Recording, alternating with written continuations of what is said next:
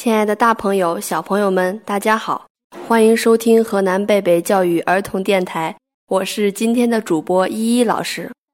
我是今天的小主播魏洛伊。今天我们给大家带来的故事是一个叫新型冠状病毒的坏家伙。大自然很美妙，水里的鱼，天上的鸟，各种各样的小鸟，还有我们人类一起生活在地球上。当然，也有一些我们看不见的家伙。电子显微镜下的这位新型冠状病毒，它是个坏家伙。有些动物并不害怕这个坏家伙，比如夜间的精灵、蝙蝠。特别的免疫系统能帮到它，就像穿上了保护自己的铠甲。新型冠状病毒喜欢蝙蝠，它在蝙蝠的身上建造了自己的家，偶尔还去果子狸。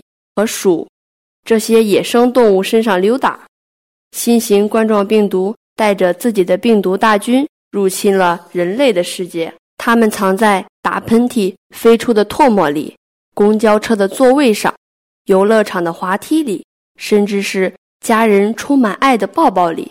不爱吃蔬菜，不喜欢运动，没有好好休息，免疫力低的人，很容易被病毒大军打败，住进医院里。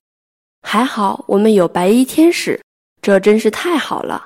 二零二零年的春节，他们没有像我们一样和爱的家人在一起，而是在医院里辛勤的工作，保护我们。那我们能做些什么呢？多吃水果，坚持午睡，合理饮食，早睡早起。强壮的身体能防止病毒大军。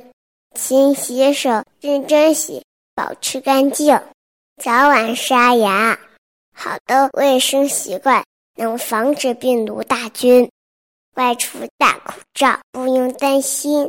白衣天使很厉害，就像孙悟空消灭怪兽一样，能把病毒通通消灭。